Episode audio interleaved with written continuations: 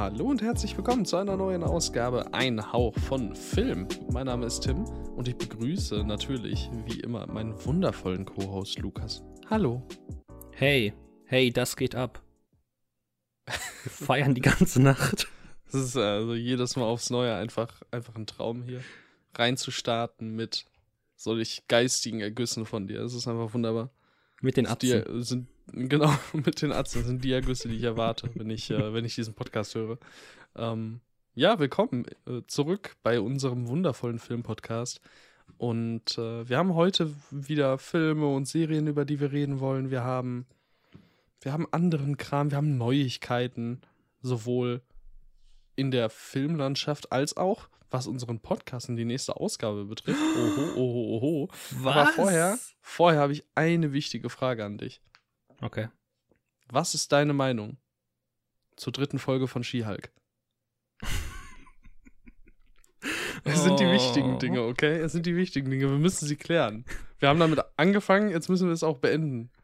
Also, wir haben ja so ein Trello-Dokument, wo wir alles eintragen, ähm, worüber wir heute so sprechen möchten.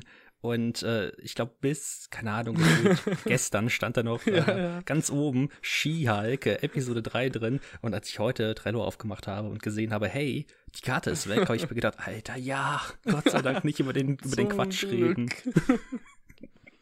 Und jetzt Ja, konfrontierst du mich damit. Es ist, ähm, also ich, ich muss sagen, bis zur Post-Credit-Scene wäre es für mich die beste Folge bisher gewesen. Was nicht allzu schwierig ist, aber hey, ich mag Tim Roth und so, aber oh mein Gott, die Post-Credit-Scene. Also ich hatte schon, schon lange nicht mehr so krasse Cringe-Gänsehaut. Also ich muss auch gestehen, bis du jetzt gerade Tim Roth nochmal erwähnt hast, ist mir halt auch wirklich das meiste der Folge wieder entglitten. Ich, ich habe sie gesehen und ich habe den Inhalt vergessen. Also das ist nicht so lange her, aber irgendwie, irgendwie habe ich schon wieder das meiste vergessen. Ging, glaube ich, darum, dass er ausgebrochen ist während Shang-Chi. Aber Shang-Chi. Aber ja, hm, war, war eine Folge und so. Ja, und dieser Plot um das Gericht mit dem Megan Thee Stallion Ja, Ding, was war das? Diese- dieser, was war's? Diese Elfen, es war keine Elfen, wie hießen, wie hießen die nochmal? Askadianer. Ja, ja, ja, ja. Ja. Ist nicht einfach irgendwer aus Asgard gewesen? Ja, also irgendwer, Ja. ja. ja. die hießen ja nicht so. Sie ist ja Asgardianerin. Also, ist, ja, Dinge und so. Ich glaube, wir sollten nicht weiter über Skialk reden, das wird traurig. Also, ich bin jetzt schon traurig. Deswegen, ähm, lassen wir das doch vielleicht Wie einfach. viel, wie viel Geld müsste ich dir bieten, damit du twerkst? Live on Kamera. Dass ich live twerke. Ja. Also, da ich nicht twerken kann, wäre das wahrscheinlich ziemlich lustig anzusehen. Ähm, Überraschung, ich kann nicht twerken. Äh, keine Ahnung. Wenn du mir einen Huni hinlegst, bin ich dabei. Okay, Zuhörer, macht mal Welle, schreibt mich an, falls wer jemanden einen 100 parat hat. Wir sehen Tim twerken. Hab ich Bock drauf. genau. Ist ja nicht mehr lange hin, bis wir uns sehen, dann lässt sich das einrichten. Uiuiuiui. Aber apropos, bis wir uns sehen. Wa- Warum sehen wir uns eigentlich? Wir sehen uns, weil Mitte September das wundervolle Fantasy Filmfest wieder in der City in Köln ist, beziehungsweise auch in anderen Orten, äh, Hamburg, Berlin, München. Ähm, in München beginnt es jetzt sogar, glaube ich, morgen für euch, wenn ihr das tagesaktuell hört. Genau, ja, Mittwoch am 7. Und In Berlin äh, wir, und in München. Ah, perfekt. Und äh, wir haben von den wundervollen Menschen des Fantasy Filmfests ähm, tatsächlich äh, sechs Screener bekommen zu Filmen tatsächlich. Und äh, über drei davon wollen wir nächste Woche in Ein Hauch von Film sprechen. Und drei davon werden dann zudem noch in meinem eigenen Podcast, dem Lodgecast, äh, auch noch besprochen werden. Das heißt, ähm, euch erwartet, euch erwarten zwei hoffentlich tolle Podcast-Folgen. Nächste Yeah. Woche. Das wird sehr, sehr cool. Und äh, ja, alle, die in Hamburg, Köln oder Stuttgart das Fantasy Filmfest besuchen, bekommen also so noch äh, rechtzeitig Input über so manch einen Film. Ähm, wer in Frankfurt und Nürnberg schaut, der oder die hat äh, noch mehr Glück, da geht es nämlich erst eine Woche nach Ende in Hamburg, Köln und München los. Also, nee, stimmt nicht. Da geht's, warte, doch, stimmt. nee, warte, doch nicht. Was? Was habe ich gesagt? Frankfurt das, und Nürnberg. Habe ich das gesagt? Ja. Ich weiß es ja. nicht mehr. Okay.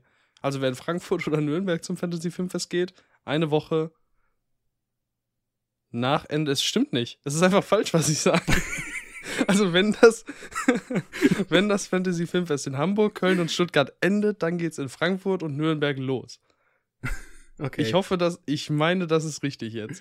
Und äh, ja, also ihr seid auf jeden Fall rechtzeitig dabei und habt ähm, nicht nur mit etwas Glück, sondern ihr habt ziemlich sicher dann auch Input zu nochmal vier weiteren Filmen, die wir uns auf dem Fantasy Filmfest in Köln auch vor Ort anschauen werden.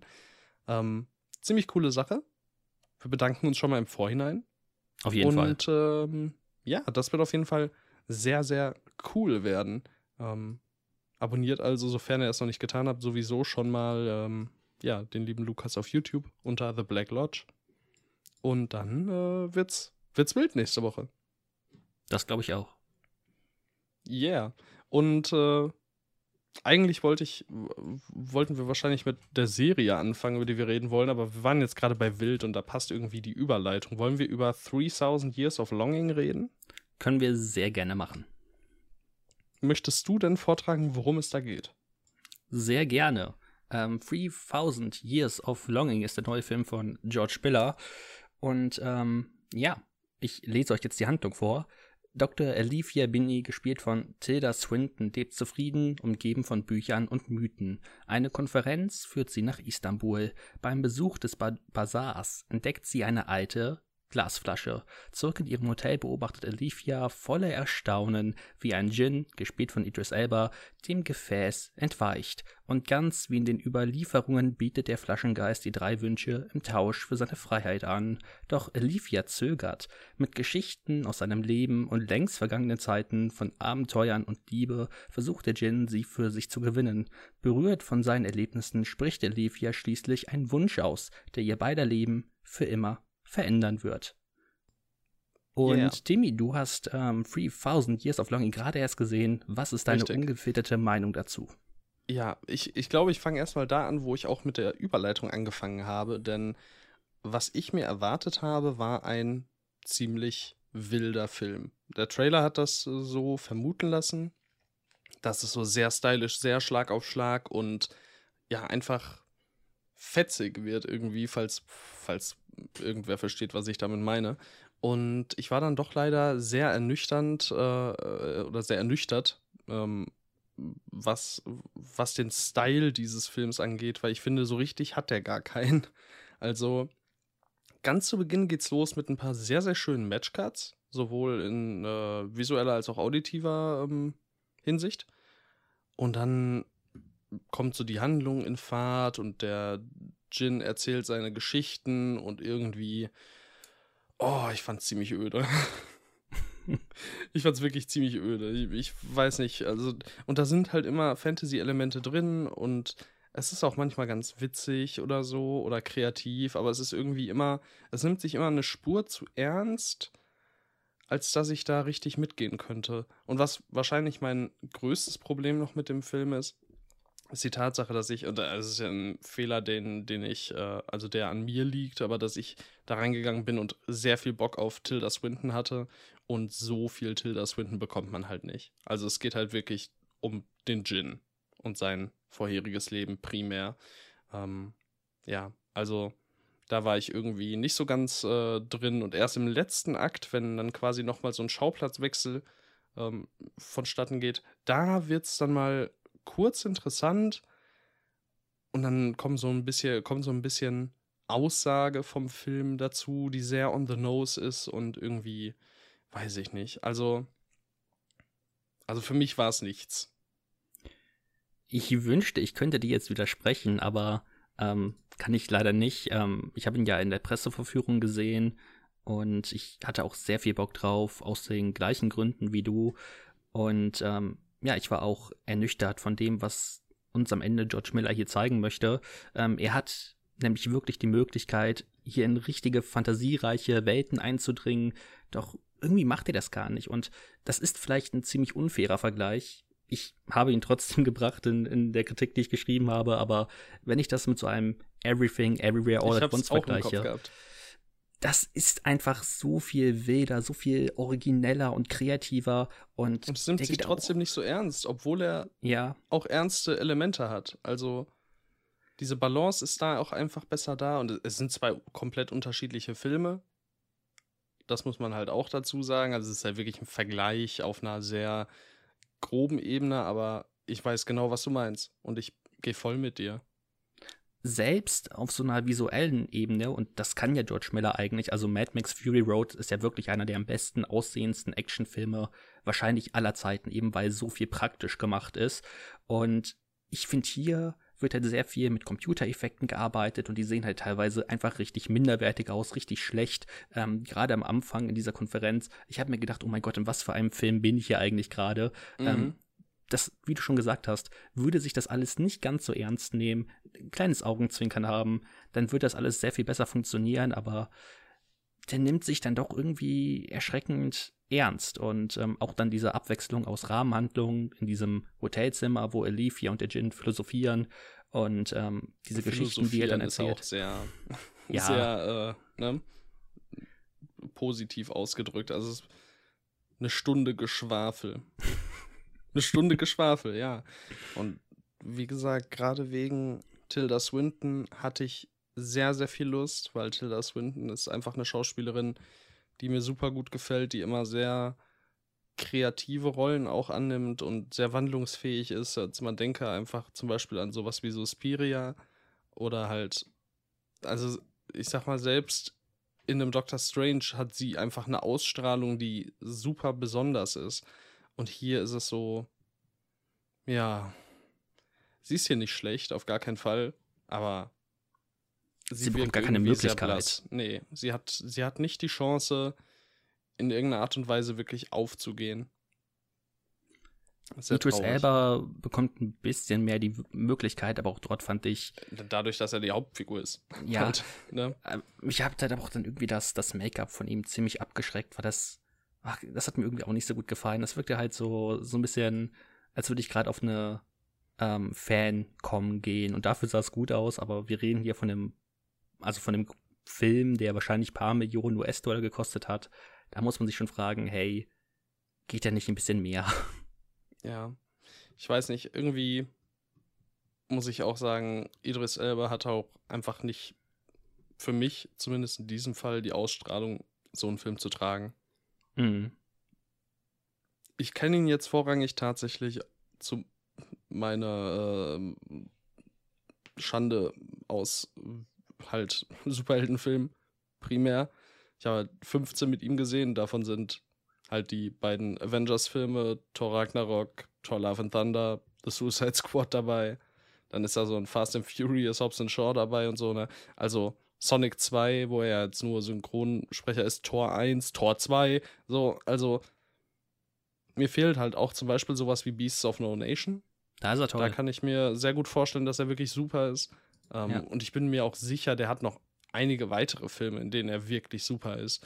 Aber das, was ich halt bisher gesehen habe, ähm, auch wenn ich vieles davon nicht schlecht finde, so ein The Harder They Fall mochte ich ja sehr gerne oder auch The Suicide Squad, das ist ja auch cool. Aber hier so in einer, ja, es ist irgendwie eine ernste Rolle, obwohl sie es wahrscheinlich nicht sein sollte. Es hat nicht äh, hingehauen für mich. Kann ich absolut verstehen. Ähm, Was Ja. ich dem Film noch positiv ähm, anhängen möchte, ist die Kamera. Ich finde, die versucht manchmal ein bisschen ähm, kreativer zu sein. Mhm. Ähm, die ist von John Seale, der hat auch beispielsweise beim ersten Harry Potter die Kamera geführt. Das gelingt dann schon, finde ich. Und auch insgesamt, glaube ich, reden wir den Film gerade ein bisschen schlechter, als er eigentlich ist. Ähm, ich fand ihn doch, also den kann man schon mal angucken. Der dauert auch nur 108 Minuten. Es ist jetzt nicht grausam, aber ich habe einfach, oder wir beide haben einfach so viel mehr erwartet, glaube ich. Ja, es ist so ein bisschen belanglos. Ich fand ihn jetzt auch nicht schlecht, schlecht, aber ich fand ihn wirklich mittelmäßig. Also, ich komme da nicht auf drei Sterne am Ende wie du. Ah, Das kriege ich wahrscheinlich nicht hin. Ich habe jetzt noch keine Bewertung abgegeben, aber es werden halt höchstwahrscheinlich zweieinhalb.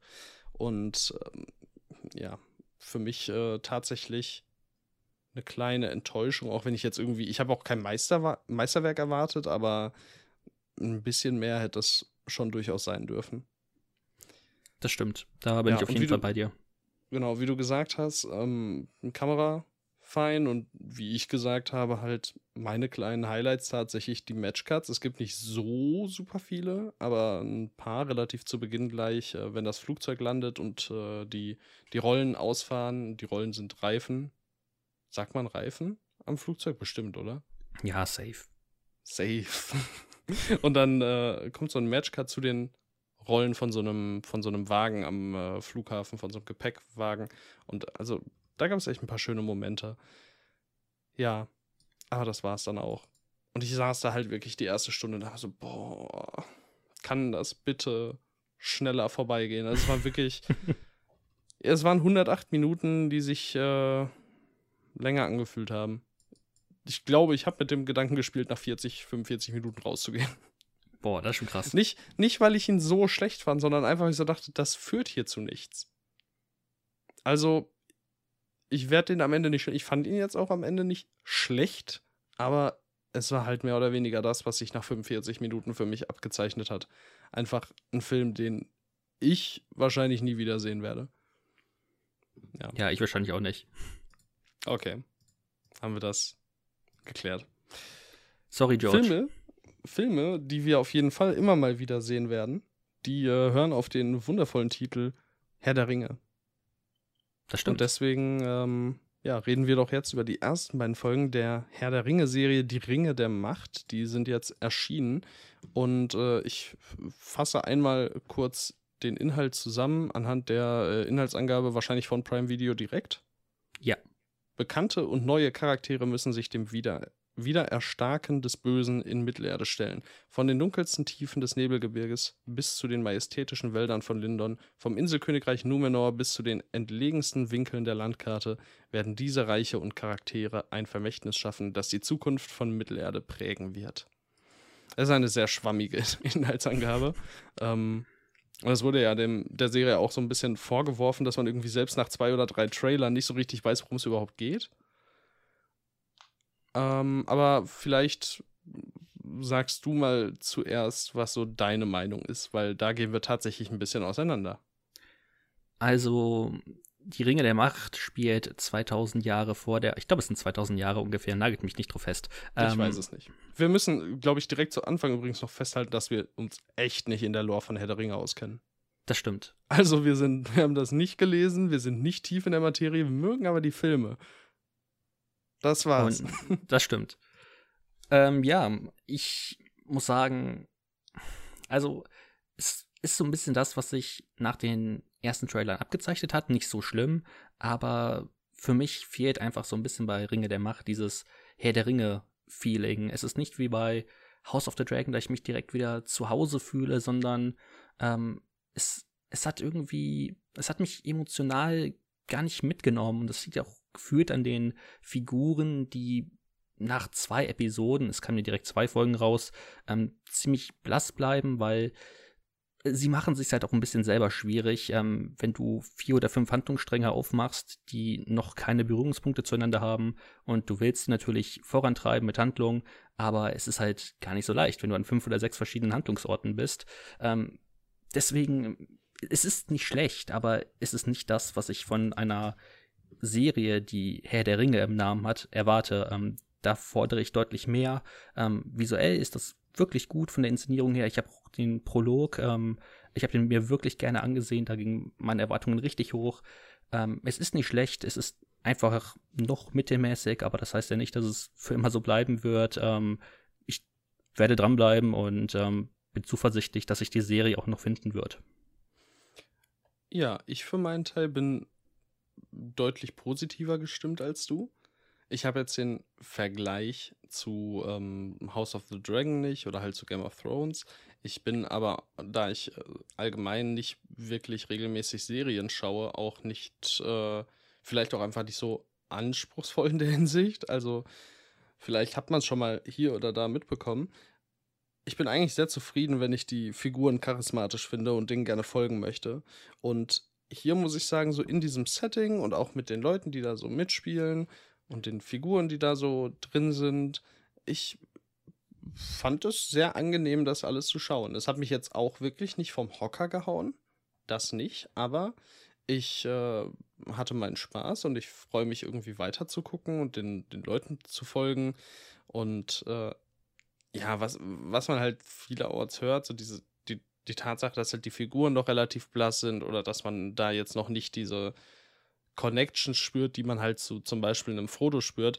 Irgendwo ist das ja auch selbstverständlich, weil die hatten bisher zwei Stunden von unserer Zeit und wir haben 16, wenn wir Extended, die Extended-Fassung mal nehmen, mehrfach gesehen. Und dass da noch nicht die Connection ist, ist ja irgendwo klar. Deswegen weiß ich nicht, ob man es da dann direkt einfach, so. Es gibt einfach so viele muss. Serien, die aber schon nach der ersten Folge so tolle Figuren offenbaren. Und das hatte ich halt auch gerade erst wieder bei House of the Dragon, dass dort direkt in der ersten Folge so welche, also klar, House of the Dragon macht es sich ein bisschen einfacher, weil es spielt alles nur an einem Handlungsort. Natürlich können halt die Figuren sehr viel mehr miteinander interagieren und Intrigen ausbauen und vielleicht auch ein bisschen vielschichtiger sein, weil du die Beziehungen zwischen denen ergründest. Aber das Problem macht sich so ein bisschen Ringe der Macht selber, wenn du halt eben diese fünf oder sechs Handlungsstränge aufmachst. Ähm, es sind vier, glaube ich. Ja, ich, dann sind es halt vier. Ich finde auch beispielsweise die, die Haarfurz finde ich ganz grausam. Also allein schon vom, also oh, die Perücken was? sind einfach nur peinlich. Also es sieht Ach, so komm, schrecklich aus. Oh mein Gott, es sieht so schrecklich aus. Also Ach, du bist auch, du bist auch. Das haben die echt, das haben die echt für 5 Euro irgendwo zusammengekauft, ist schon in Ordnung, aber ey, die Perücken, ich hab, oh mein, das ist wirklich nicht gut. Und das, aber sowas hat, sowas, sowas hat House of the Dragon auch, da ich mir manchmal denke, Alter, die Perücken, Leute, bitte. Holt euch doch mal bitte halt immer Perücken. Fantasy-Serien, ne?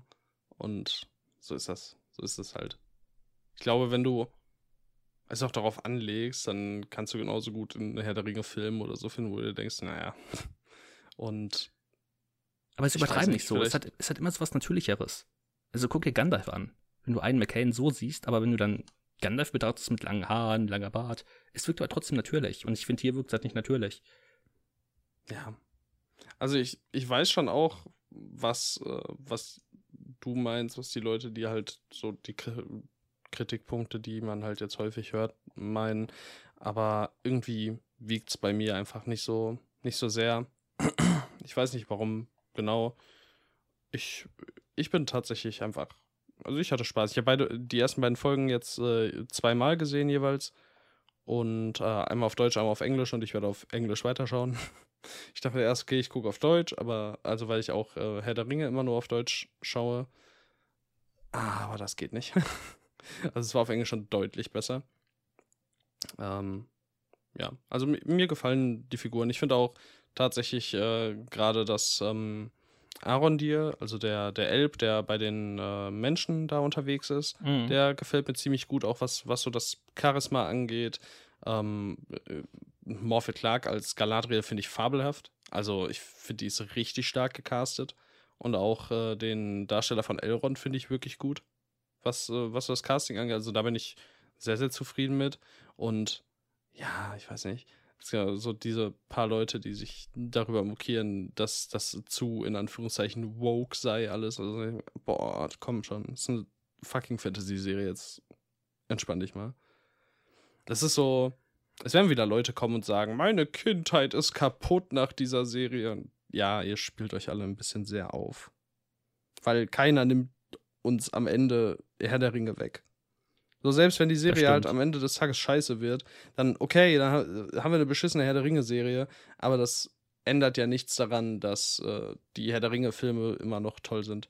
Und jetzt muss ich dich tatsächlich fragen, im Vergleich zu der Hobbit, was sagst du? Also es, ah, es, ist, es ist nicht ganz leicht, weil visuell hat es mich teilweise ein bisschen mehr an der Hobbit erinnert, weil es halt einfach mehr diesen CGI-Look hat. Ähm, aber es ist natürlich schon besser gemacht als der Hobbit. Ich kann dem ersten ja noch was abgewinnen, den anderen beiden nicht mehr. Ich kann so ein bisschen auch dem zweiten noch was abgewinnen, aber der dritte ist ja echt der Horror. Also die sind halt auch halt echt so, so aus lang. meinem, die sind einfach aus meinem Kopf auch so ein bisschen weg, deswegen ich kann da gar keine richtige, gar keine richtigen Assoziationen ähm, zueinander finden, äh, weil ich zu denen nie diese krasse Bindung hatte wie zu den drei Herr der Ringe-Filmen. Deswegen würde ich die einfach, also für mich also wenn ich sage, sie existieren, ich klingt das ein bisschen hart, aber ich habe halt einfach keine großartige Bindung dazu. Ich habe die, glaube ich, einmal gesehen, das war's. Ich bräuchte die äh, Hobbit-Filme tatsächlich auch nicht. Wollen wir ein kleines Herr der Ringe Hobbit-Ranking machen? Äh, ja, können wir machen. Ähm, willst du sonst ansonsten noch, ähm, vielleicht, vielleicht wollen wir über ein, zwei Momente sprechen, die ziemlich gut waren. Ähm, ja, in, der, in den ersten zwei Folgen. Hast du da ähm, etwas, was dir richtig gut gefiel? Also ich fand äh, natürlich ähm, den Prolog im Grunde, also auch vor allem die Schlacht, die man dort sieht und dann, äh, wenn Galadriel mit ihrer Clique quasi ähm, diesen Berg erklimmt und äh, oben in der Festung sich äh, aufhält. Ähm, hm. Also diese höhlenartige, dieses höhlenartige Gedöns. Das fand ich tatsächlich sehr, sehr stark. Ähm, sowohl optisch als auch was so die Stimmung angeht. Was mir halt besonders gefallen hat, ist, dass man merkt, dass da halt immer mal wieder auch ein bisschen länger drauf gehalten wird. Also es wird nicht, es sind jetzt keine ewig langen Longtakes oder so, aber es wird einfach immer einen Tacken länger drauf gehalten, als man es gewohnt ist. Und das ist sehr, sehr angenehm, finde ich. Also du merkst auch einfach, dass J.A. Bayona ein guter Regisseur ist. Ähm, von daher, da kann ich auf jeden Fall mitgehen. Ich mag ja die zweite Folge ein bisschen mehr als die erste, obwohl ich bei der ersten, wie ich schon gesagt habe, den Prolog richtig gut finde. Was die zweite Folge halt hatte, ähm, die Zwerge, ich fand die richtig gut. Ähm, ja, sehr stark. Durin. Das war einfach alles, das hat mich wieder am meisten so an Herr der Ringe führen lassen. Ähm, da hat für mich das Make-up gestimmt, ähm, die Musik, ähm, Elrond fand ich eigentlich auch ganz cool bisher. Ähm, das ist für mich, glaube ich, so das Beste gewesen innerhalb dieser ersten zwei Folgen. Und ähm, ja, obwohl, da bin ich ein bisschen unsicher, ob wir das, ob wir das erwähnen sollten. Da würde es nämlich wirklich in den Spoilerbereich gehen der zweiten Folge. Ähm, ich sag mal so, wenn es am Ende der zweiten Folge ein bisschen düsterer wird, ähm, finde ich es auch extrem ähm, gelungen. Meinst du das mit dem Schwert? Oder ähm, was genau? Ich meine, das, was äh, im Keller war. Ach so, ja. Okay. Ja, doch. Das äh, passt schon. Was ich halt irgendwie ähm, merkwürdig oder ein bisschen befremdlich fand, aber auch nur, weil er mir sofort aufgefallen ist irgendwie, obwohl er so doch gut anders aussah, als dann ähm, der, der äh, Vater von Durin auftaucht am äh, Ende der zweiten Folge. Mhm. Was wohl lore-mäßig nicht so ganz richtig sein kann. Es gibt auch wohl ein paar Lore-Dinge, die nicht so richtig hinhauen. Das ist mir so egal, weil es mich halt einfach nicht betrifft. Ähm, aber könnten sich Leute daran stören, denke ich. Ähm, das ist Peter Mullen aus Tyrannosaur. Ach. Ja. Cool. Fand ich irgendwie angeguckt und mir gedacht, wow, das ist der Typ aus Tyrannosaur. Er ist dieser Zwerg auf einmal. Interessant. Äh, was ja. aber der Lore, glaube ich, auch relativ interessant ist, ich glaube, Amazon Prime hat ja gar nicht die Rechte am Silmarillion. Ja. Das heißt, die machen ja eh ihr eigenes Ding. So ein bisschen. Ja, die reißen halt Sachen aus dem äh, Silmarillion teilweise vage an, weil sie es dürfen, das dann dürfen, aber es darf halt nicht zu spezifisch werden und so. Und ganz ehrlich, ich bin mir ziemlich sicher, dass auch die Peter Jackson-Filme nicht 100% akkurat sind. Da fehlt ja auch zum Beispiel eine der wichtigsten Figuren äh, im Buch oder eine der präsentesten Figuren aus dem Buch. Und von daher, mein Gott, ey, als ob es jetzt so dramatisch ist. Ähm, das geht schon. Zumindest für uns halt, die sich ja. nicht, nicht ein bisschen mit der Lore beschäftigen. Genau. Also es ist wohl auch so, dass äh, Eregion, also diese, wo die ganzen Elbenschmiede sind, mhm. ähm, dass das eigentlich von, ähm, äh, von Galadriel und ihrem Ehemann quasi gegründet wird, dieser Ort. Und das passt ja jetzt schon auch nicht und so. Aber es ist halt irgendwie, also ich weiß nicht, ich kann es wahrscheinlich verstehen, wenn man so voll in der Materie drin ist und sich freut, dass es endlich äh, verfilmt wird, so diese Etappe zum Beispiel, und dann ist es halt nicht akkurat. Äh, aber ja, mich als jemanden, der eben halt nicht äh, davon weiß, dass es eigentlich so ist, und mir ist es relativ egal. Ich kann mich halt auch nicht über eine Sache aufregen, von der ich an sich keine Ahnung habe. Von daher zur Lore kann ich nichts sagen. Ähm, ich kann nur die Serie so beurteilen, wie ich sie wahrnehme und ja, von daher ähm, ich finde es interessant, das zur Lore zu hören, aber wie schon gesagt, ich ähm, kann da selber einfach nicht viel dazu sagen. Okay. Herr der Ringe Ranking, schnell. Ja. Yeah. Also Hobbit und Herr der Ringe. Äh, der Hobbit, die Schlacht der fünf Heere. auf Platz 6. Also auf Platz 6. Ja, bei ja. mir auch. Okay. Ähm, Dann kommt bei mir eine- Smaugs der Hobbit- Einöde, heißt der, ne?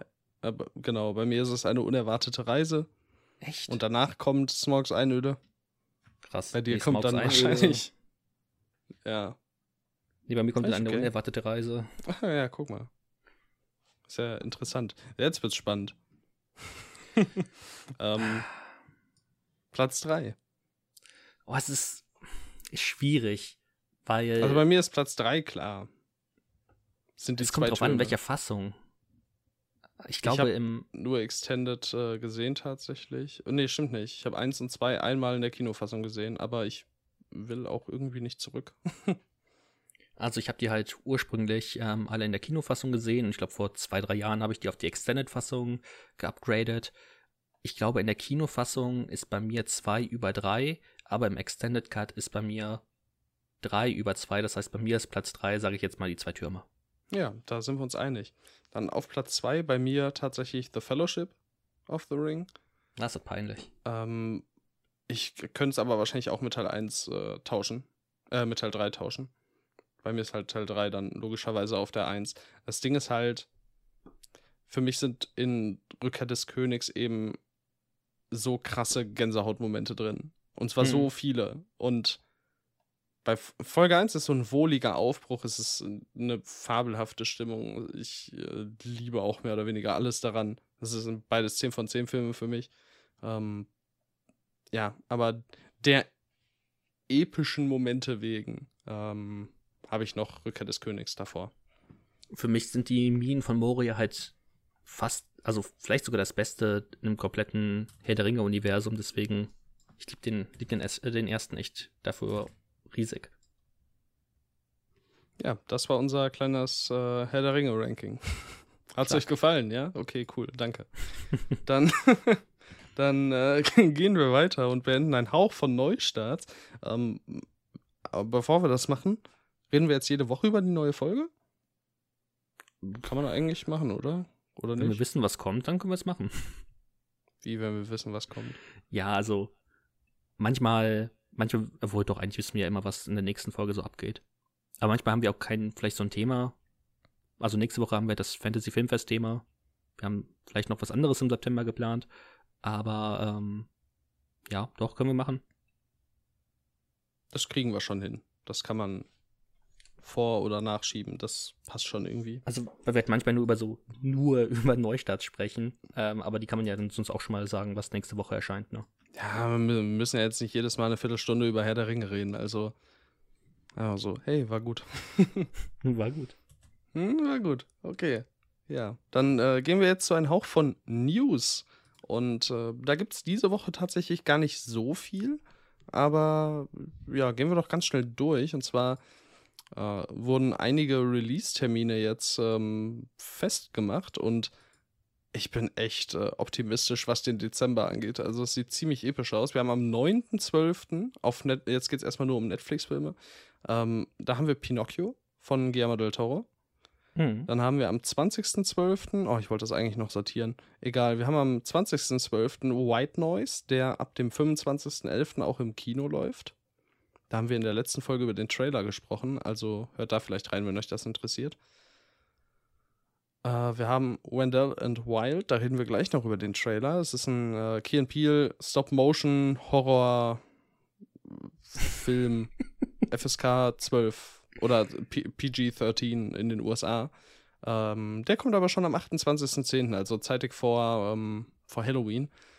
Und dann haben wir noch Bardo, also den neuen Alejandro González Inarritu-Film am 16.12., der ab dem 4.11. im Kino läuft. Also ist der November ist eigentlich auch schon ziemlich stark. Ja, im Kino halt, ne, aber in den Programmkinos. Da muss man immer mal gucken, dass ja nicht überall dann verfügbar für jeden. Ähm, ja, und auf Prime, der Vollständigkeit halber, kommt, äh, den habe ich auch schon mal erwähnt, ähm, dieser Sundance-Horrorfilm mit Mm. äh, Anna Diop aus Wir, nämlich Nanny am 16.12. Der startet auch im Kino am 23.11. Ach krass, Da der im Kino freue ich mich läuft. auch drauf. Ja, finde ich äh, auch crazy. Also vor allem, weil es ja dann auch wieder nur in Programmkinos sein wird. Hm. Ähm, interessant. Ich wusste gar nicht, dass der ein Prime-Release ist. Hm, Habe ich, glaube ich, beim letzten Mal erwähnt. Wo, also nicht äh, beim letzten Mal, wo ich darüber geredet habe. Halt. Crazy. Ja. Also da kann man sich drauf freuen. So, dann gibt es noch zwei Casting-News, die wir für euch hier haben. Das ist nämlich einmal die Tatsache, dass Nicolas Cage in Dream Scenario gecastet wurde. Das ist ein Film von A24 von Christopher Borgli.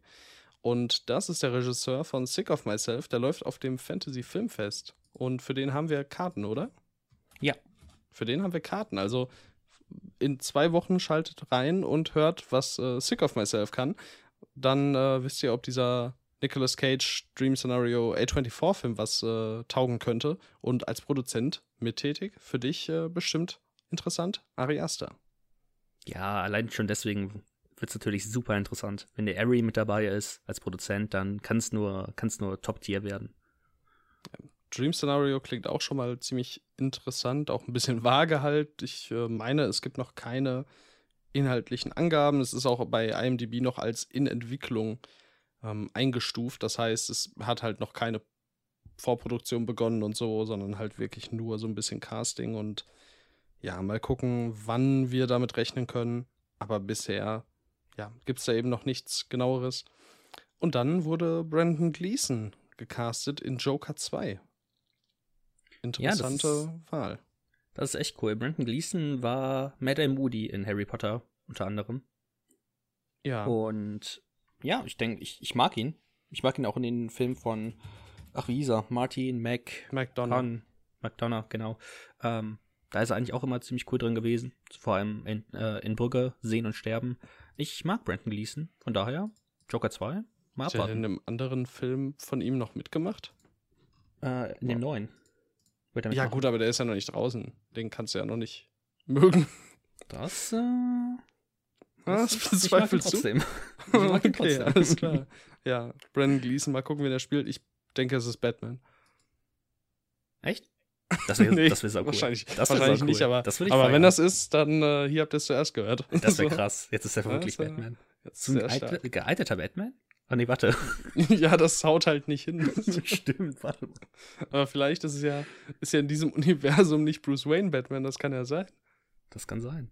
Hm? Die Eltern sind ja noch nicht tot. Oh, Spoiler für Joker. Oh. Die Weil sind alle tot. Joker noch nicht gesehen habt. Oh, warte, ja. naja. ich habe ihn lange nicht gesehen, okay. Warte, sind sie tot? Sie sind tot. Da dachte ja der Joker drüber am Ende. Hahaha, sagt der Joker da. Richtig. ja, der lacht. Das ist ja, Ja, die okay. Szene mit, ähm, hey, Stimmt, wirst ja, du nicht stimmt, verstehen. aber das stimmt, aber, aber äh, der, unser Joker tötet sie nicht. Genau, das, war stimmt. das Ding. Ja, okay. Hahaha. okay, das äh, zu Joker 2. Und dann fand ich tatsächlich ziemlich überraschend, Scream 6 ist fertig abgedreht. Das heißt, Jenna Ortega, wieder untergebracht, ähm, Ja. ist äh, jetzt momentan arbeitssuchend. Ja. Ich finde es super merkwürdig, dass das jetzt so verdammt schnell ging. Das ging schon krass schnell. ne? Also, es hieß ja, ja, wir können uns vorstellen, vielleicht noch einen Scream zu machen. Und dann, also, er kam ja erst dieses Jahr raus. Und dann, ja, da ist er jetzt. Es ging halt so schnell, dass ich irgendwie so ein bisschen die Qualität in Frage stellen wollen würde. Direkt von jetzt an. Ähm, ich hoffe natürlich, dass dem nicht so ist. Ich meine, wir haben jetzt, ähm, jetzt kürzlich auch erst zusammen Southbound gesehen, wo wir zwei ähm, Teile von Matt Bettinelli Open und äh, eben auch seinem Co-Regisseur Tyler Gillett mit drin hatten. Und Ready or Not ist auch okay. ist gut. Devil's Stew ist auch okay, wie ich gesagt habe, vor einiger Zeit. Und ich weiß nicht, welches Segment sie in VHS gemacht haben, aber wahrscheinlich, ach, nee, ich glaube, das war das mit der Sekte relativ gegen Ende, das war auch voll okay. Also, ja, hoffen wir mal das Beste, aber ich weiß nicht. So hundertprozentig sicher bin ich mir da nicht. Ich meine, wir wissen auch nicht, wie lange sie an Scream 5 wirklich gearbeitet haben. Vielleicht war es ja auch gar nicht mehr Zeit. Und jegliche Befürchtungen jetzt gerade sind unnötig, aber Ja, ist, hat schon ein Geschmäckle. Ja, es ist halt so merkwürdig. Wir so, ja, Das wir ist- machen jetzt noch einen Scream und so, hm, ja, der war ja jetzt, lief ja jetzt ganz gut, dann machen wir vielleicht noch einen. Oh, da er ist fertig übrigens. also, ja, mal sehen, was der, was dann können wird. Aber weißt du, was krass ist? Was? Ich glaube, wir haben letzte Folge nicht Jenna Ortega erwähnt. Oh nein. Ja. Der Horror. Echt, der Horror. Apropos, apropos der Horror. Bevor wir noch über Trailer reden, ähm, John Carpenter hat gesagt, dass nach Halloween Ends noch mehr Halloween kommen könnte. Mit den Yay. Worten, I will have to see how much money it makes. Also immerhin straight vorne raus. Ich, es erinnert mich so ein bisschen an äh, Tremors. Ich weiß nicht, ob ich die Anekdote schon mal im Podcast erzählt habe. Aber auf der Arrow Blu-ray zu Tremors gibt es halt so ein Featurette mit ein paar Interviews mit Produzenten unter anderem. Und das ist eine Produzentin, die halt ähm, irgendwie so straight rausgesagt hat, nachdem der erste so erfolgreich war, haben wir uns an den Tisch gesetzt und äh, überlegt, wie wir möglichst billig möglich, möglichst viele Tremors-Filme machen können, um so viel Geld wie möglich mitzunehmen. Und irgendwie ist es frech, aber irgendwie auch sympathisch. Also tun Zumindest wenigstens ehrlich. nicht so, ja, sie tun wenigstens nicht so, als wäre es hier ihr Heiligenschein. Auch wenn es bei äh, John Carpenter in der Vergangenheit so ein bisschen so wirkte. Vor Halloween Kills hieß es ja irgendwie so, ja, ist der beste Slasher, den ich je gesehen habe. Von ihm, wenn ich mich nicht irre. Und das ist halt irgendwie ein bisschen weird gewesen. Ein Fähnchen im Wind, der John. Ja. Ansage an. John. Ansage an John Carpenter. komm her, Junge, komm her. ja. Genau. Würdest du mit John Carpenter in den Boxring steigen? Ich, warte, wie alt ist der Mann jetzt? Ich weiß es nicht. Ich weiß auch nicht, wie durchtrainiert der Mann ist. Der Mann ist jetzt 74 Jahre alt. Boah. Also ich bin halt echt gar nicht trainiert. Aber den sollte ich wegstecken. Also ich sollte. Ob ich das tun könnte, ist die andere Frage. Aber ich, ich bin mir ziemlich sicher, ich sollte es können. Ich glaube, das ist ein Beißer. Ne, Ich kann mir schon auch vorstellen, dass er so ein bisschen, bisschen Terrier. So, so alter Haudegen, so Ja. der bewegt noch so die Fäuste auf und ab, so ein bisschen kreisend. Wie so ein Boxer aus den 40ern. So Popeye-mäßig, vielleicht. Da sehe ich ihn. Also ich würde nicht, äh, nicht zwingend boxen mit John Carpenter. Aber man kann ja, kann ja schauen, was sich ergibt. also mal gucken. John, wenn du Lust hast. Boxkampf. Let's go. Meld dich. Genau. Okay. Das waren äh, die normalen News. Jetzt kommen wir noch zu ein paar Trailern. Es gab einen ersten Teaser zu The Sun von Florian Zeller. Der hat äh, The Father gemacht, den wir beide vergöttert haben. Und nun geht's weiter mit äh, Anthony Hopkins, mit Hugh Jackman, mit Laura Dern, mit ähm, weiteren Darstellerinnen und Darstellern. Und ja, sieht gut aus. Ich freue mich schon auf das Florian Zeller Family-Universum. Es könnte episch werden, aber er spielt ja nicht dieselbe Figur. Weißt du nicht? Ich bin mir ziemlich sicher, dass er nicht dieselbe Figur spielt. Das würde mich du's? sehr überraschen. Ich bin, Weißt du es? ich bin mir ziemlich sicher, dass es mal, äh, dass es mal gesagt wurde. dass das kein äh, Sequel, Prequel oder Spin-off ist. Aber wenn es jetzt doch nicht. so ist, dann stehe ich dumm da. Das wäre so gut. Ja, nee, voll nicht. Aber ja, es sah gut aus. Also freuen wir uns drauf, denke ich. Ja, es ist halt, es ist halt ein Drama, ne? Also, ich brauche dazu eigentlich keinen Trailer. Es ist halt ein Drama. Das wird schon wahrscheinlich, also, das muss man eigentlich so als Gesamtwerk, finde ich, sehen. Da hilft dir so 50 Sekunden Trailer nur wenig. Ja, aber besser als so ein 200 Minuten Trailer jetzt. Das stimmt. Also was die Stimmung angeht und die Ausstrahlung gerade von Anthony Hopkins und von Hugh Jackman, das fand ich schon stark. Laura Dern natürlich auch ähm, sehr krass. Ja, auch wie immer. Vanessa Kirby ist auch dabei. Ich weiß nicht, wie der Sohn heißt. Ich auch nicht. Ich recherchiere live. Ähm, Zen McGrath. Fühl dich Ja. gegrüßt, Zen. Hi Zen. Ähm, ja, Wenn du krass genau. bist, dann kennen wir deinen Namen auch am Ende des Jahres. genau. Ja, wir kennen ihn doch jetzt schon. Ich erinnere dich nächste Woche nochmal daran. Oh nein. Okay, ich, ich werde den rauf und runter sagen. Ähm, ja. Was haben wir uns noch angeschaut eben? Wir haben uns auch Wendell and White angeschaut, das hast du ja gerade schon erwähnt. Ähm, Key und Peel Stop-Motion-Horror auf Netflix, welcher am 28.10. erscheint, falls ihr das vergessen haben solltet. Und ähm, es sah interessant aus. Also, also, wir haben 15 Sekunden gesehen. Zumindest ich habe 15 Sekunden gesehen, aber Same. es hat äh, es sah interessant aus. Ich habe durchaus Lust darauf. Ich bin ja eh für so Stop-Motion-Dinger zu haben. Ich freue mich auch deswegen sehr auf Pinocchio. Und ähm, deswegen, falls es eine coole Atmosphäre hat und so sah es aus, mit ein paar crazy Szenen, dann werde ich da auf jeden Fall am 28.10. sitzen wahrscheinlich. Ist auch ein Film von Henry Selick. Der hat äh, unter anderem Nightmare Before Christmas gemacht oder auch den wirklich fabelhaften Coraline. Und ähm, das sieht schon wirklich interessant und düster aus. Und ich finde ja schon Coraline wirklich nicht ohne dafür, dass es halt ein Kinderfilm ist. Und ich kann mir vorstellen, dass äh, Wendell und Wild ebenfalls sehr ja, wild wird in der Hinsicht. Ähm, Freue ich mich sehr drauf. Ist ja auch mitproduziert von äh, John Peel. Also ist da mit Monkey Paw mit drin in der Produktion. Ähm, hat auch mitgeschrieben zusammen mit Henry Selick. Das ist eigentlich ein relativ gutes Zeichen. Das stimmt.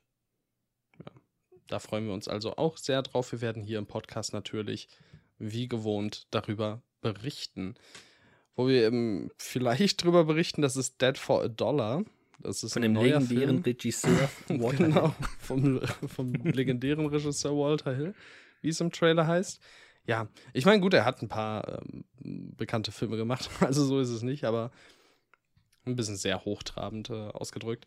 Ähm, unter anderem 48 Hours oder auch Streets of Fire. Streets of Fire ist übrigens ein sehr cooler Film. Es ist so okay. ein Neo-Noir, Thriller, Action, bisschen sehr abgefahren mit, ähm, mit, mit Willem Dafoe als Antagonist. Oder ist er Antagonist? Ich bin mir nicht ganz sicher. Ich glaube schon. Ähm, Willem Dafoe ist halt sowieso saugeil. Äh, apropos Willem Dafoe, er macht auch in, in diesem Western, in diesem Western, da musste ich kurz husten, tut mir leid, von äh, Walter Hill mit. Und äh, zwar zusammen mit Christoph Walz. Und das ist eine interessante Kombination und Besetzung, die mich aufhorchen lässt. Ich bin ja kein Western-Freund. Dieser Trailer sah aus wie ein Western. und ja, ohne die beiden Hauptdarsteller wäre ich mäßig interessiert. So ist okay. Mal gucken, wo der kommt, wann der kommt, wie der kommt. Ähm, ja, ne? Was sagst du als, als Western-Fan der Güteklasse A? Wir dürfen einiges von dem legendären Regisseur Walter Hill erwarten. Ich denke, uns erwartet zwei glorreiche Halunken, zwei. Und ähm, ja, es wird bestimmt ein Fest für jegliche Sinne. Nein, keine Ahnung. Ähm, der Trailer sah halt so aus wie keine Ahnung, also es war halt so unoriginell von der Handlung her. Ich weiß nicht, ob man sowas noch, keine Ahnung, 50 Jahre nach der großen Zeit der Western wirklich braucht. Ich meine, ich hätte gern tolle, moderne Western. Nicht, dass wir in den ja, letzten Jahren nicht welche bekommen hätten, also zumindest deiner Meinung nach. Aber ja, es sah halt wirklich nicht sonderlich spektakulär aus. Soll Leute geben, die sagen, Nomadland ist ein Western. Ja. Ich meine, von der Stimmung her sehe ich das. Ja, naja. Also ich meine, ich habe 22 Western gesehen. Und davon sind äh, 4, 5, 6, 7, 8, 9 vor 2000 rausgekommen. also, naja. Ja, Power of the Dog und The Harder They Fall sind halt Bretter. Ballad of Buster Scruggs war cool. Hateful Eight natürlich. Django. Django ist ein Banger. Ja. Good, the Bad, the Weird. Ja. Ist auch gut. Ja, von ist daher, okay, ne? mal abwarten. Ist okay. Ich habe jetzt übrigens äh, am Freitag die Möglichkeit, Deadman im Kino zu sehen. Der Jim Jarmusch-Film mit Johnny Depp, dieser Anti-Western. Hm. Und? Da bin ich mal gespannt drauf. Ja, Ach, du gehst auf jeden Fall hin. Ja, aktuell kann es noch sein, dass ich Besuch kriege und nicht kann. Aber ich werde ihn dann auf jeden Fall nochmal so oder so schauen. Wie findest ja. du den bisher? Ähm, ich habe ihn, glaube ich, ein bisschen besser bewertet, als ich ihn wirklich fand. War so ein Ding. Dreieinhalb habe ich ihm gegeben. Ich glaube, gute drei wären akkurater gewesen. Aber ich war damals noch, äh, ja, nicht so fair zu mir selbst. Am 3. April 2020. Aber ist auf jeden Fall ein super eigensinniger Film und Johnny Depp ist stark und er ist halt optisch eine krasse Gewalt.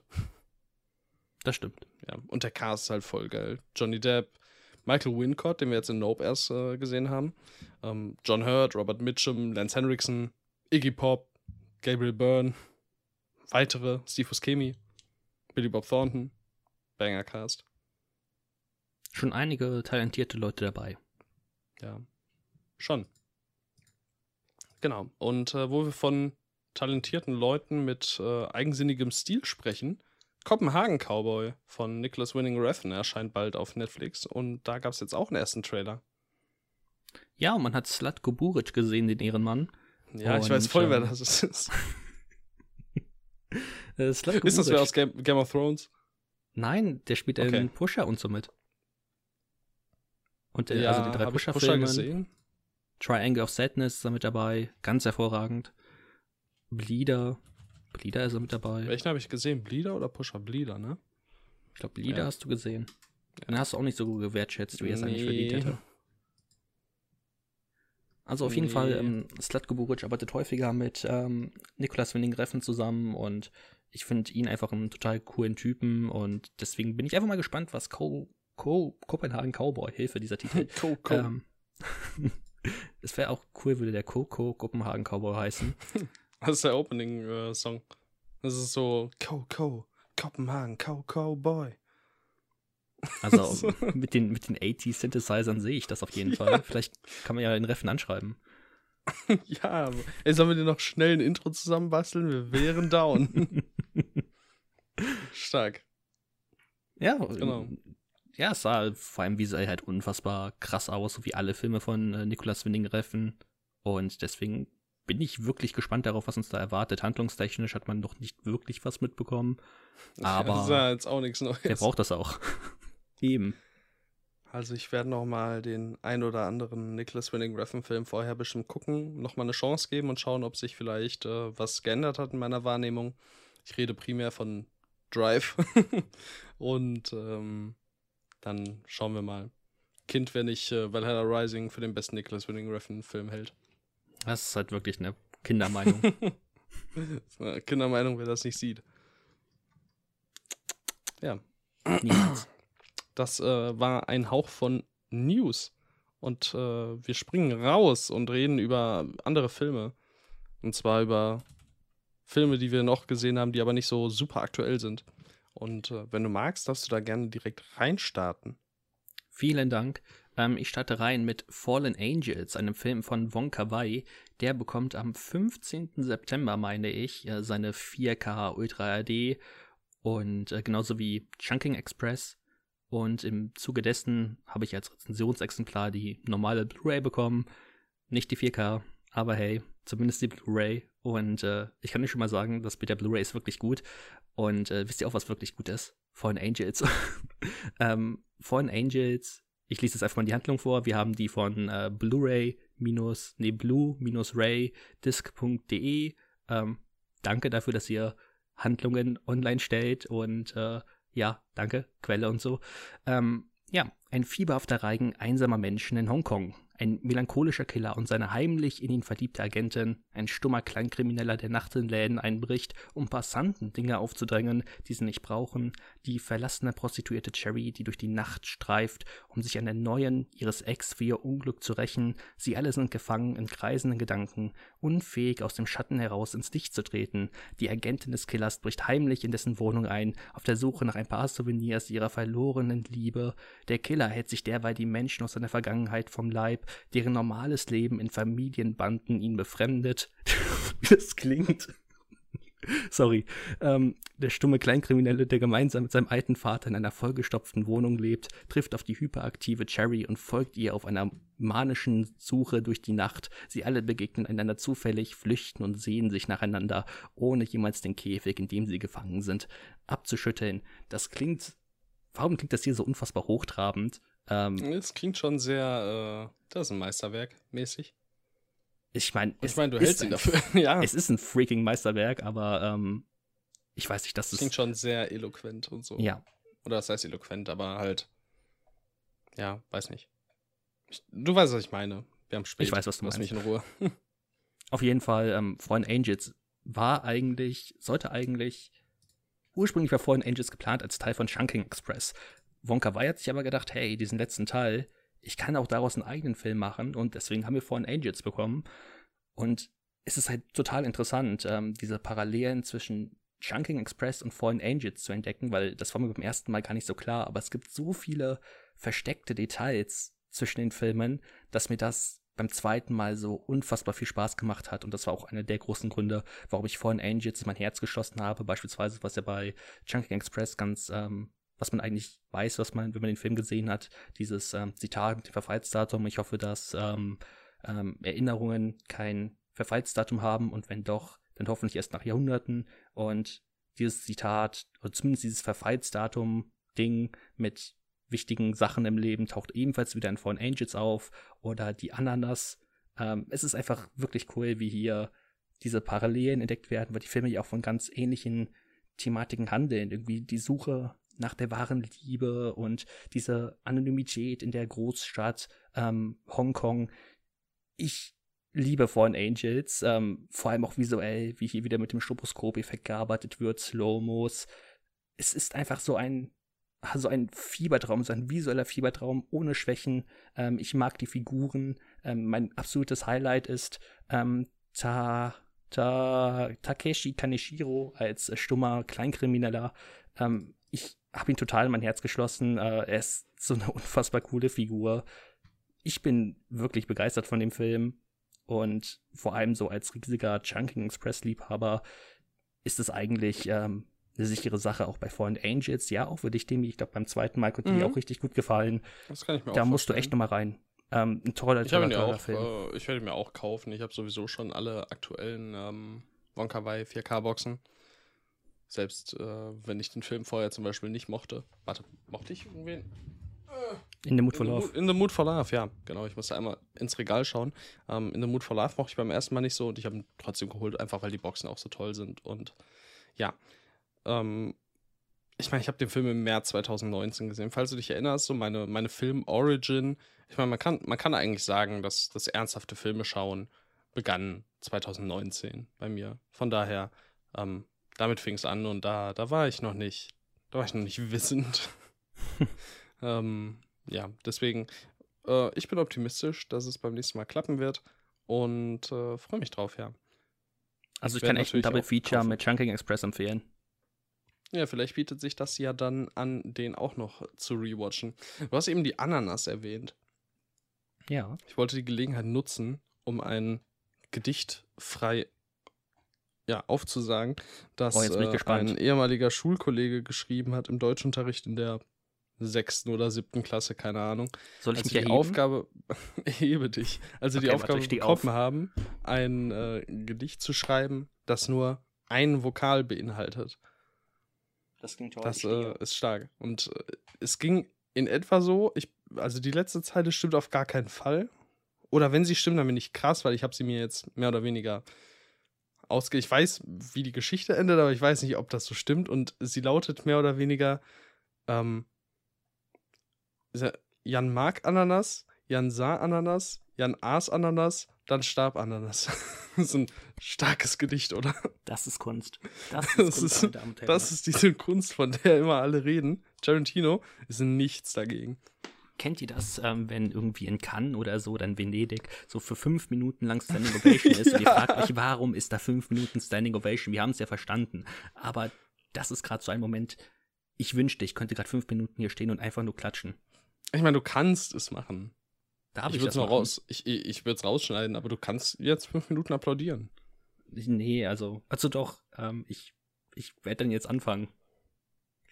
Katzim. Clever. Wir machen jetzt weiter. Clever. Sehr schlau. Habe ich natürlich rausgeschnitten, dass du so lange geklatscht hast. ja, das ist äh, Fallen Angels und meine Ananas-Anekdote. Ähm, liebe Grüße an Jan. Das könnte ein Episodentitel sein. Fallen Angels und die Ananas-Anekdote, oder was? Ja, ja. Das ist auch so ein langer Titel, also weiß ich nicht, aber kann man überlegen, ja, wenn du meinst. Ja, ist ich okay. draufklicken. Fallen. ja, das glaube ich dir. Ich, ich muss sie mir aufschreiben, Fallen Angels und die Ananas-Anekdote. So, okay. Wir haben uns das gemerkt. Ähm, du hast gerade von ähm, einem, wie hattest du es genannt? Hypnotisierende Bilder Fiebertraum. oder so. Fiebertraum, genau. Fieber, Fiebertraum. Äh, apropos Fiebertraum, reden wir auch über Bliss. Ähm, Bliss ist ein Gardnerverse-Film. Mittlerweile habe ich das mittlerweile habe ich das Gardnerverse das ein oder andere Mal erwähnt und es sind es sind krasse neue Infos dazugekommen. So viel sage ich jetzt schon mal.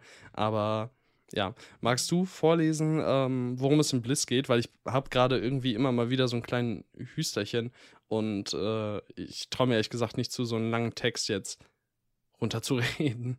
Kann ich machen.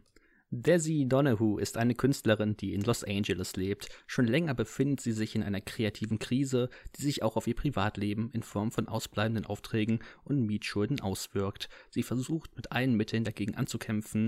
Nachts wiederum tobt sie sich aus und dröhnt sich mit Drogen zu. Während ihre Affäre Cliff um sie besorgt ist, kümmert sich ihre beste Freundin Courtney und deren Ehemann Ronnie mehr darum, ihren eigene ihre eigenen Sehnsüchte zu stillen. Nach einer Party dürstet es Daisy aber plötzlich nach Blut und sie leidet unter Visionen. Da ihr ohnehin schon immer die Selbstbeherrschung fehlte, sind nun alle in Gefahr, durch deren Adern Blut fließt. Ja, das verrät natürlich schon irgendwo so eine kleine Art Twist in der Handlung.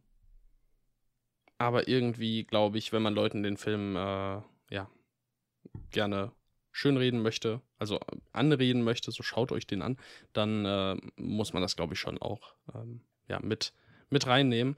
Denn ähm, Bliss startet rein mit einer guten halben Stunde an sehr farbigen Bildern und lauter Musik und halt etwas sehr Fiebertraum-esken. Ähm, es ist einfach eine einzigartige Stimmung. Es passiert nicht viel auf dem Bildschirm und äh, doch passiert irgendwie so viel. also die, die Handlung schreitet nicht so weit voran, aber oh mein Gott, es, es geht so viel ab irgendwie und das ist so eine Art Reizüberflutung, die ähm, mir einfach immer wieder sehr, sehr gut gefällt. Und das mündet dann, ähm, ja, wie hier quasi schon vorweggenommen wird, äh, darin, dass Devi auf einmal nach Blut dürstet und unter Visionen leidet, so wie wir es gerade äh, oder wie du es gerade vorgetragen hast. Und äh, dann, wenn der Film so richtig in Fahrt kommt, wird daraus einfach ein absolutes Brett. Also ich finde wirklich die zweite Hälfte von Bliss einfach nur grandios. Ähm, der Film ist laut, er ist farbig. Ist ein sehr gutes Argument für den Film. Er ist sehr farbig. ähm, es ist sehr brutal. Ähm, viel Blut. Geile Atmosphäre. Ähm, sehr stressig in manchen Szenen auch, was mir super gut gefallen hat. Es ist, oh, und natürlich, äh, Jeremy Gardner ist mit drin. Und von daher ähm, muss man den Film ja schauen. Ähm, äh, ja, für mich ist äh, Bliss tatsächlich, wenn man sich darauf einlässt und wenn man das erste Drittel, die erste Hälfte mehr oder weniger überstehen möchte, dann, ähm, ja, ne? Dann wird es richtig stark. Also, das, was man quasi in der ersten Hälfte opfert, wenn einen das Ganze nicht so richtig kriegt, das äh, bekommt man dann in der zweiten Hälfte auf jeden Fall ausgezahlt. Auf jeden Fall, ja. Ja, und das ist äh, sehr, sehr schön. Ähm, Jeremy Gardner spielt hier Cliff, Clive, Cliff, den äh, Freund oder die Affäre von äh, der Hauptprotagonistin. Und das ist natürlich toll, denn Jeremy Gardner ist ja toll. Ich äh, habe ja schon häufig erwähnt, dass ich äh, diesen Darsteller und Regisseur einfach nur fabelhaft finde. Und äh, ja, die 100% Gardner sind auf jeden Fall stark. Ähm, ich glaube, so viel muss man zu Bliss halt gar nicht sagen. Ich glaube, wir haben so ziemlich alles gesagt. Ich habe vergessen, eine Anmerkung zu schreiben. Also wann wir angefangen haben, darüber zu reden. Aber naja. Ja, du findest den ja nicht ganz so stark wie ich. Aber ich meine, ich finde ihn auch, auch sehr ne? gut. Ne? Ja, doch. Also der ist auf jeden Fall so eigen, dass ich alles, was er macht, ähm, wertschätzen kann. Und wie du schon gesagt hast, ähm, die erste Hälfte dauert mir auch einen Ticken zu lang. Wenn der aber einmal loslegt, dann ähm, löst er ja echt eine Lawine aus, die kaum mehr zu stoppen ist. Ja, und hat auch eine Laufzeit von nur 80 Minuten inklusive Abspann. Das heißt, ähm, ja, selbst wenn man halt gar nicht abgeholt wird, muss man sich nicht lange dadurch quälen. Das ist wie ein Feigling. Ein kurzer. Ja, das war nichts. Das war halt wirklich nichts. Also. Der war stark. nee. halt wirklich nicht.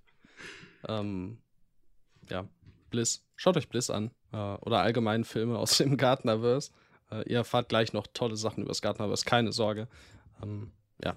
Aber du hast noch einen anderen Film mitgebracht, der auch ein bisschen stressig ist in manchen Momenten. Ja, vielleicht in ein paar Momenten. Ich äh, möchte über Martyrs sprechen aus dem Jahr äh, 2008. Nach langer Qual gelingt der zehnjährigen Lucy die Flucht aus ihrem geheimen Verlies. Das völlig verstörte Mädchen hatte schwer, wieder Vertrauen zu den Menschen zu fassen. Lediglich die gleichaltrige Anna wird mit der Zeit ihre Freundin. 15 Jahre später gelingt es Lucy, die Leute aufzuspüren, die ihr das Martyrium angetan haben. Sie nimmt blutige Rache. Doch was das Ende des Schreckens sein sollte, ist für Anna erst der Beginn. Martyrs ähm, ist, glaube ich, einer der verstörendsten Filme, die ich jemals gesehen habe und ähm, deswegen finde ich den so unfassbar grandios. Das ist wirklich so ein Film, der steckt dir permanent in die Magengrube, hört gar nicht mehr auf, sobald er angefangen hat und ist einfach völlig widerwärtig, aber er rechtfertigt seine Gewalt damit, dass er einfach wirklich ähm, interessant, interessante Sachen anspricht. Gerade so in Bezug auf das Thema Traumata ähm, traut sich der Film ähm, kompromisslos zu sein und ungeschönt ähm, die Auswirkungen dessen zu zeigen, sodass sich das, was mit ähm, Lucy passiert, einfach völlig ähm, real anfühlt. In der zweiten Hälfte ähm, nimmt der Film dann, also ich denke, man kann auch durchaus Martyrs in zwei Hälften unterscheiden. Und die zweite ist so nihilistisch, so hoffnungslos.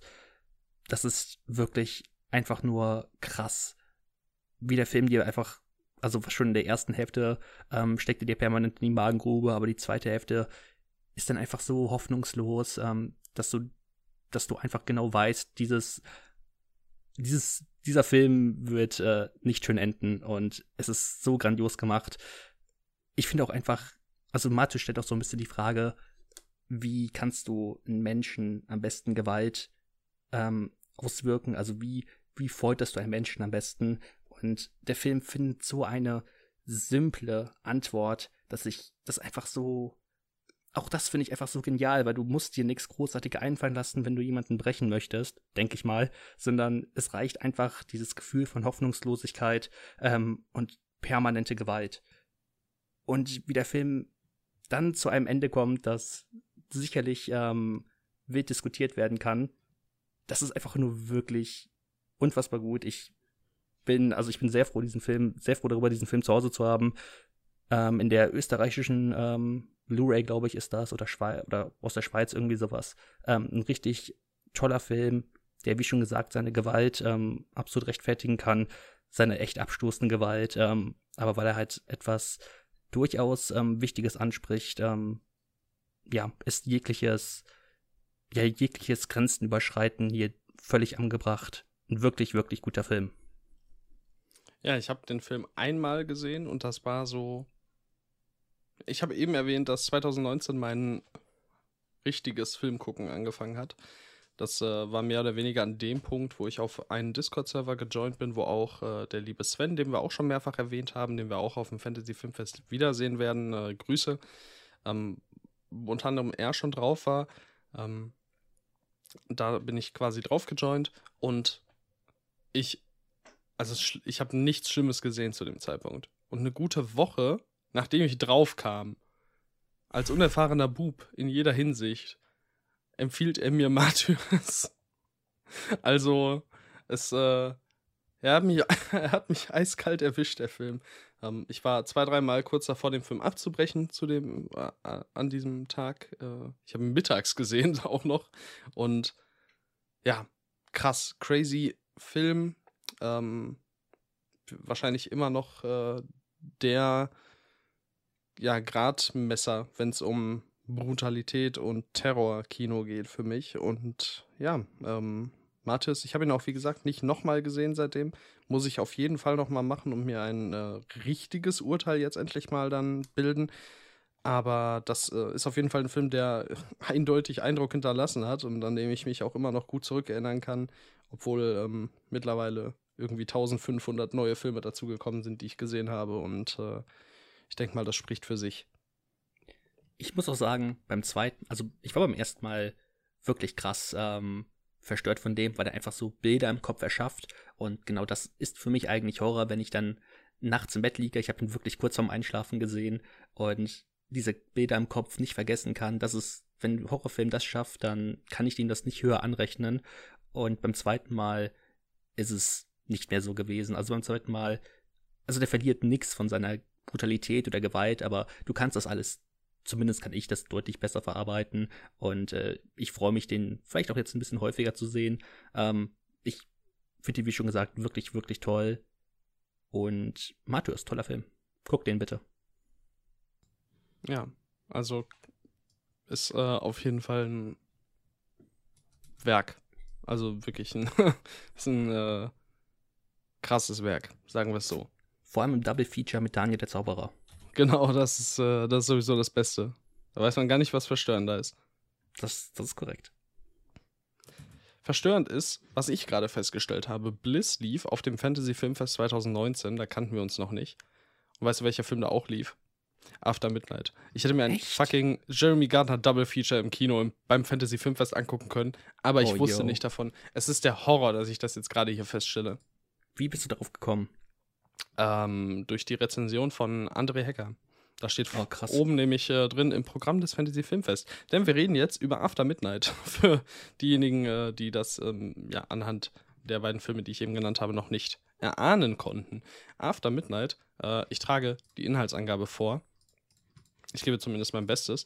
Ähm, dass Abby ihn eines Tages verlassen würde, hätte Hank nie im Leben für möglich gehalten. Schließlich sind sie doch gerade erst in ein eigenes Heim. Das stimmt nicht. Und so vegetiert, vegetiert er nun unglücklich und depressiv vor sich hin.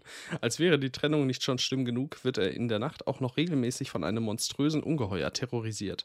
Seine Freunde glauben ihm natürlich kein Wort, doch Hank schwört auf sein Leben, dass es keine Einbildung ist. Eines Nachts beschließt er, seinen ganzen Mut zusammenzunehmen und sich dem Monster zu stellen.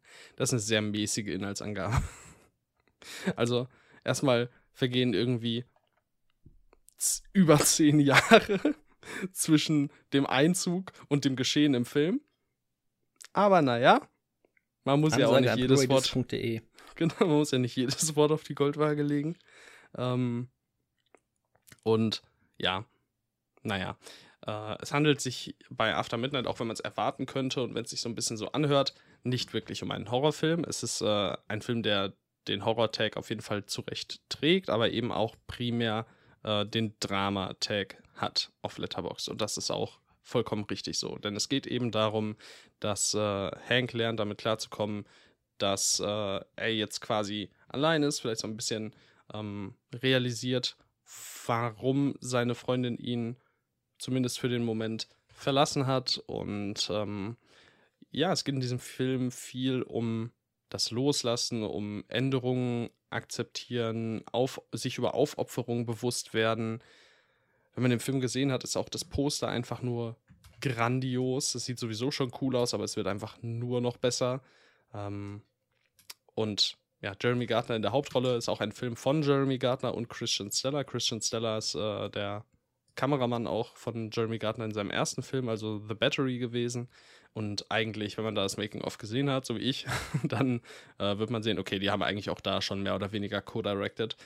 Ähm, haben ja auch schon Anfang der 2000er, dieser Film kam ja 2019 raus, Anfang der 2000er zusammen Filme gemacht äh, und die gibt es auch auf YouTube, nur keine, keine Sau gesehen. Ähm, sie sind auch nicht, nicht so richtig gut, aber ja, wenn man so krasser Gartner-Head ist wie ich, dann guckt man sie sich an. Ähm, ja, und After Midnight wurde eben noch produziert von Aaron Moorhead und Justin Benson, äh, die man ja auch kennen dürfte, zum Beispiel für The Endless, für Spring, Synchronic. Wir haben schon mal über, äh, über die Regisseure gesprochen und wir sehen halt auch bald einen, äh, einen neuen Film von den beiden, wo sie auch beide mitspielen. Wieder Something in the Dirt auf dem Fantasy Filmfest. Hey, wir haben es heute echt häufig untergebracht. Sehr schön. Ja, ähm, ich äh, bin riesiger Fan von After Midnight. Wir haben ein, also wir haben wirklich ich, ich wusste nicht, ob ich da damals übertrieben habe, aber ich würde immer noch behaupten, wir haben wahrscheinlich mit die beste Kameraführung des Jahres 2019 in diesem Film. Was Christian Steller da macht, viel mit totalen, viel mit sehr langen Takes, aber halt auch einfach was, was so den ganzen Look angeht, das ist so grandios. Und dafür, dass der Film halt auch wieder ziemlich günstig war, das ist mega beeindruckend. Ähm, hat Christian Steller wirklich ganze Arbeit geleistet und in der Hinsicht und auch was das Acting angeht, Jeremy Gardner und äh, Bria Grant ähm, haben eine, einen 16-minütigen Longtake miteinander, wo sie äh, sich auf Stühlen gegenüber sitzen und reden. 16 Minuten. Und ich weiß nicht, ob ich es früher schon mal irgendwo so behauptet habe, aber im QA habe ich erfahren, dass da tatsächlich nichts von improvisiert war, sondern dass diese ganzen 16 Minuten an Dialog komplett im Drehbuch niedergeschrieben waren. Das Und ist krass. Das ist der Wahnsinn. Ich weiß, also, ich finde es wirklich, ich finde es heftig. Und es ist mir ein Rätsel, wenn, vor allem wenn man eben diesen 16-minütigen Longtake sieht. Vielleicht will er es nicht, aber warum hat dieser Mann nicht zumindest einen kleinen Durchbruch bekommen mittlerweile? Also. Das ist eine gute Frage, ne? Der ist halt wirklich in seiner Clique. Und das war's. Das krasseste ist halt mitunter, ja, Spring von Benson Moorhead oder halt Bliss von Joe Bagos. Und das sind ja halt auch keine großen Namen so wirklich. Kann man ja nicht äh, behaupten. Und muss nicht sein, weil ich bin sehr froh, wenn wir bei der Auswahl, die er bisher getroffen hat, ist nämlich immer was Interessantes, auch wenn es mal nicht so gut ist wie zum Beispiel Off-Season, haben wir ja zusammen gesehen, das war ähm, eher mäßig, oder The Mind's Eye, auch von Joe Begos ein Film. Ähm, aber da ist viel toller, toller, äh, toller Stuff dabei. Bliss, After Midnight, The Battery, die beiden Filme von ihm. Like Me ist toll.